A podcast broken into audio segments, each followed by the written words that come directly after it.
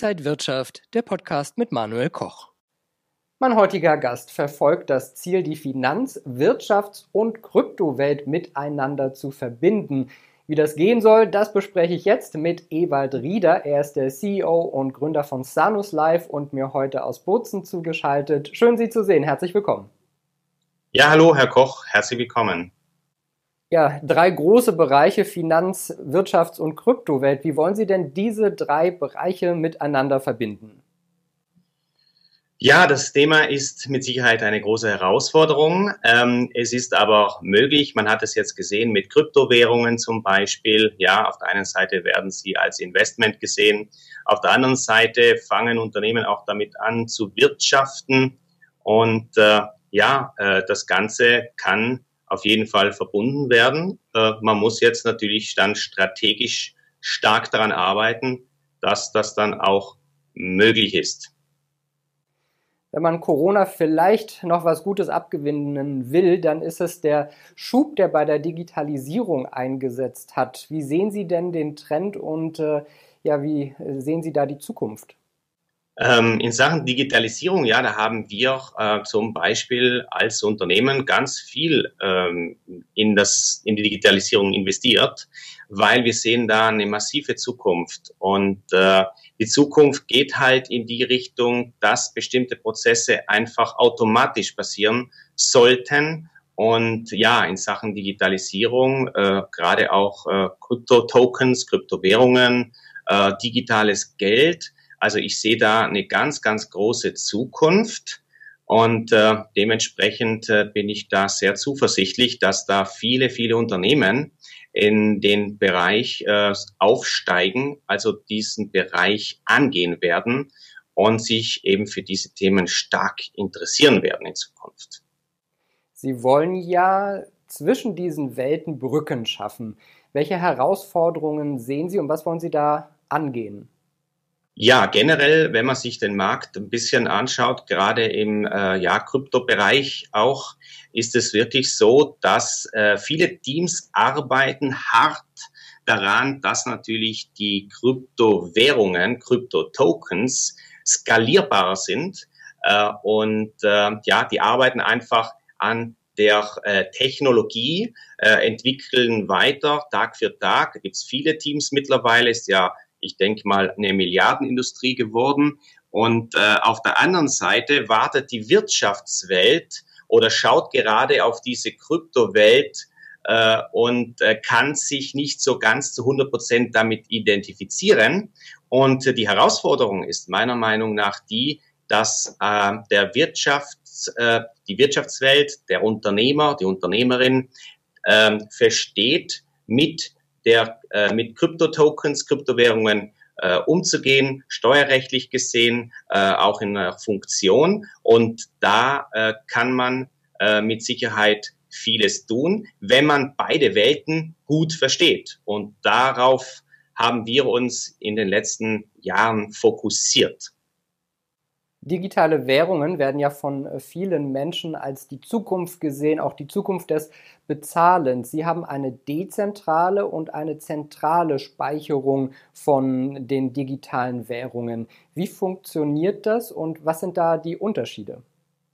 Ja, also für uns ist es, äh, hat sich das so entwickelt, dass wir 2018 den sogenannten Sanos Coin auf die Bitcoin Blockchain gesetzt haben. Der wurde da für, für abgespeichert, der wurde da verewigt auf gut Deutsch. Das heißt, ab 21. März 2018 äh, haben wir den Sanos Coin in jeden Bitcoin Block äh, sozusagen mit abgespeichert. Das ist natürlich sensationell auf der einen Seite. Auf der anderen Seite ist es aber so, dass natürlich die Bitcoin Blockchain äh, als eventuell die sicherste Blockchain äh, im Kryptobereich gilt.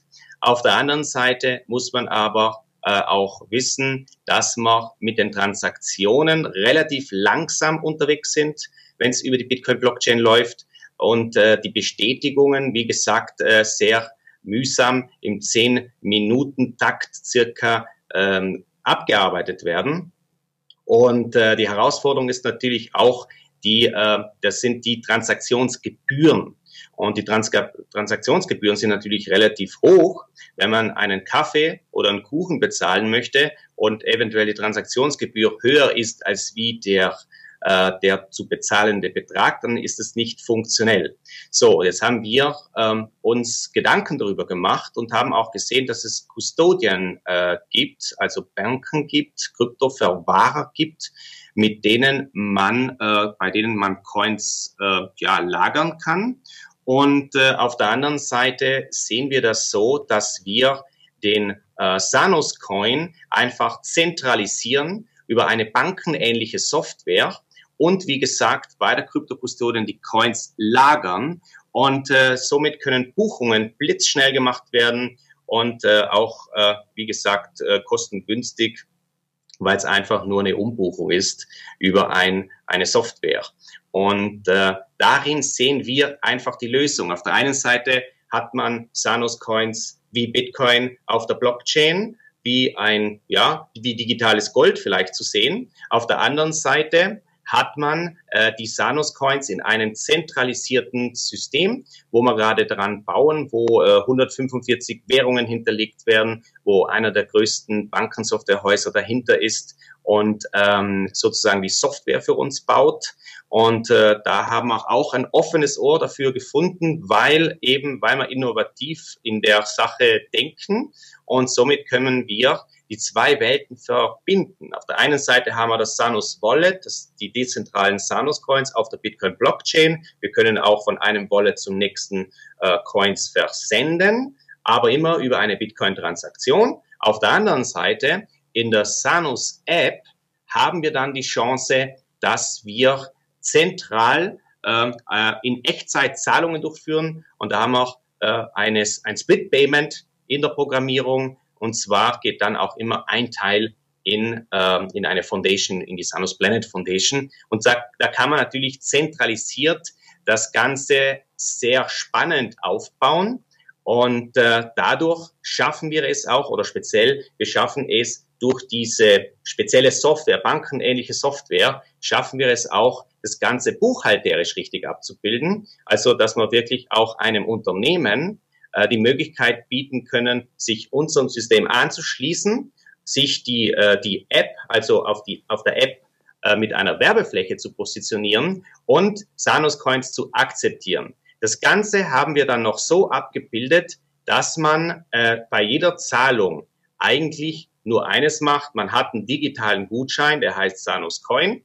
Der wird von äh, A nach B bezahlt und das Ganze passiert in einem geschlossenen System. Auch finanzaufsichtsrechtlich dann sehr spannend, steuerrechtlich sehr spannend, weil wir den Unternehmer eigentlich ähm, die, äh, die Arbeit oder das Verwalten von Kryptotokens ähm, äh, in Sachen, wie gesagt, steuerrechtlich ähm, äh, vor allem äh, übernehmen. Das heißt, wir bauen ein System, wo äh, alles dokumentiert wird und somit kann der Unternehmer eigentlich mit, nur mit der Dokumentation zum ähm, ja, Steuerberater und das Ganze in die Buchhaltung bringen.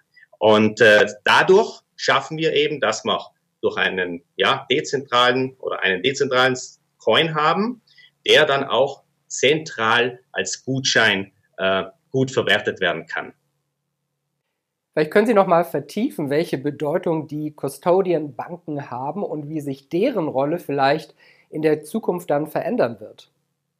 Ja, gerne. Also Custodian-Banken oder eben die Kryptoverwahrer, die spielen, denke ich mal, in der Zukunft eine sehr große Rolle. Die gibt es auch erst seit ein paar Jahren und äh, wir kooperieren mit der zweitgrößten Krypto, äh, mit dem zweitgrößten Kryptoverwahrer, mit der On-Chain und äh, mit Sitz in Singapur. Und äh, ich sehe einfach darin eine Rückversicherung, eine Rückversicherung von Coins, äh, wo man nicht als Unternehmen die Verantwortung übernehmen muss, was die Coins, was das Coin-Halten äh, anbelangt.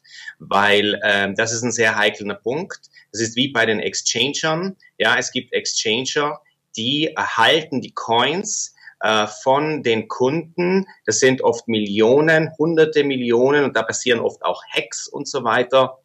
Und dementsprechend macht es wirklich Sinn, dass man diese Coins nicht selbst verwahrt, also selbst die Passphrase haltet und so weiter, sondern dass man das wirklich einer äh, ja, Institution oder einer Bank, einem Kryptoverwahrer überlässt, der darauf spezialisiert ist, der vom Worm Storage in den Cold Storage geht. Das heißt, dass die Coins auch nicht äh, eigentlich nochmal zusätzliche ähm, ähm, ja, Barrieren haben, äh, um die eigentlich auszugeben und so weiter. Und da gibt es mittlerweile wirklich einige schon, die äh, richtig gut sind, wo auch große Exchanger auf diese äh, Kryptoverwahrer zurückgreifen. Und äh, wir machen das dann mit Sanus Pay, mit diesem neuen Zahlungssystem, äh, dann von Haus aus äh, von Anfang an.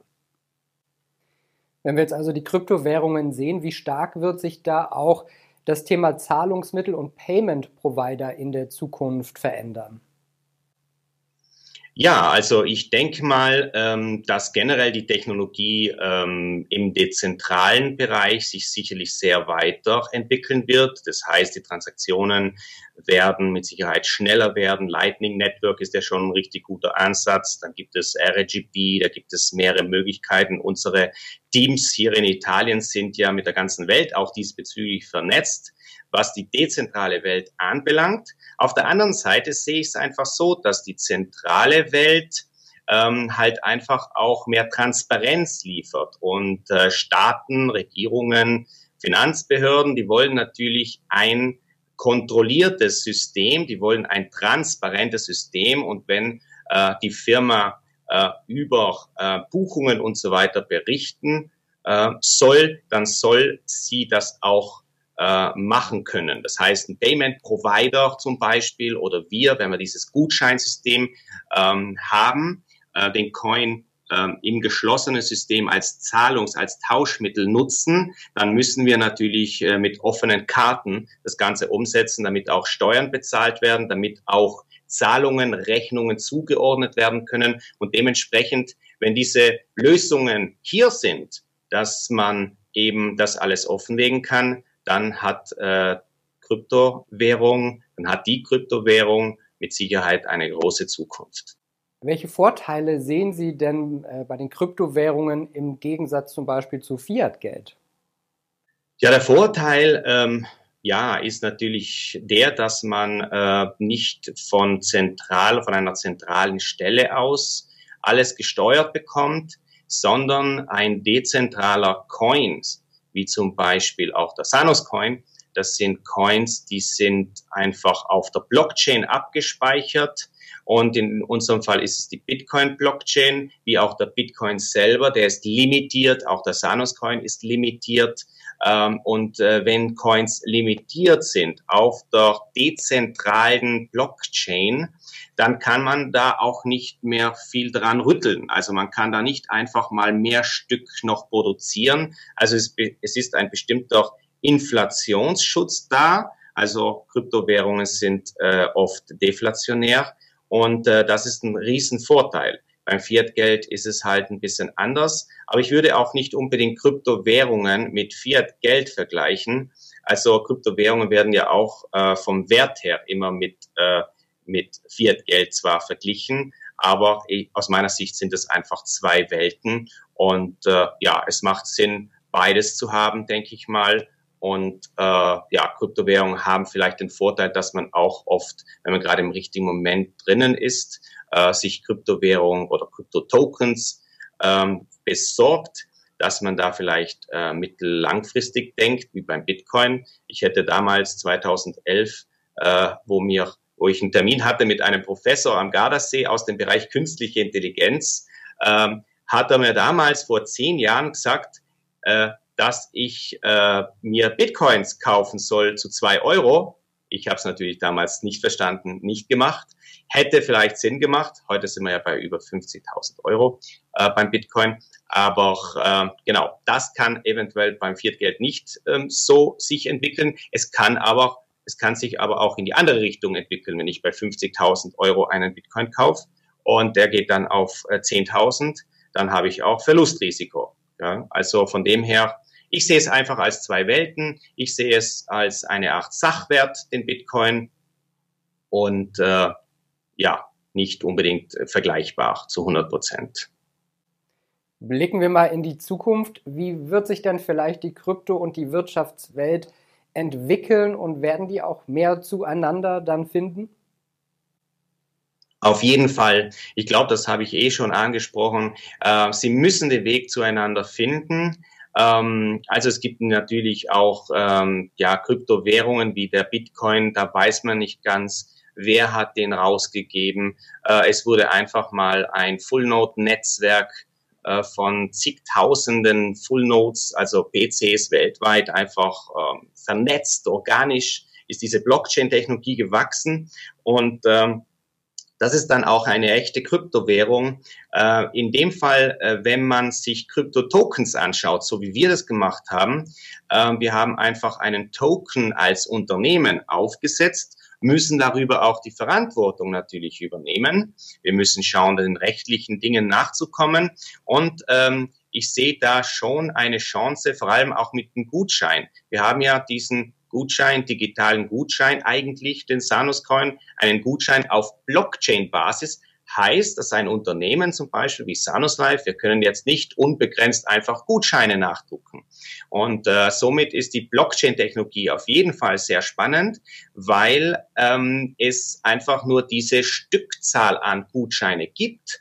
Und somit kann ein Unternehmen das Versprechen dann auch halten ähm, äh, und ähm, gibt auch keine weiteren Gutscheine mehr in der Form raus, kann es auch nicht, weil alles ist auf einem Explorer nachvollziehbar. Man kann sogar Sanus Coin Transaktionen auf, der Bit, auf einem Bitcoin Explorer äh, rein von den Transaktionsmechanismen nachvollziehen. Und äh, das ist natürlich sehr, sehr spannend und ich kann damit natürlich ähm, demjenigen, der sich einen Krypto-Token, äh, der einen kauft, wie es zum Beispiel mittlerweile auch auf unserer Webseite möglich ist, äh, kann er sich diesen ähm, Coin äh, einfach kaufen, bekommt ihn in sein Sanus äh, Wallet und äh, wir können dem Kunden einen Mehrwert liefern. Das ist natürlich spannend und ich denke mal, dass da ganz viele Firmen in Zukunft auf das aufspringen werden und auch schon gemacht haben. Also es geht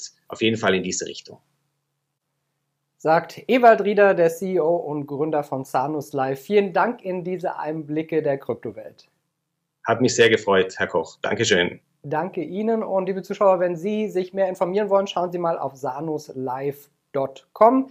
Da steht alles über Herrn Rieder und die Firma. Und für heute danke ich Ihnen erstmal. Bleiben Sie gesund und munter. Alles Gute. Bis zum nächsten Mal. Und wenn euch diese Sendung gefallen hat, dann abonniert gerne den Podcast von Inside Wirtschaft und gebt uns ein Like.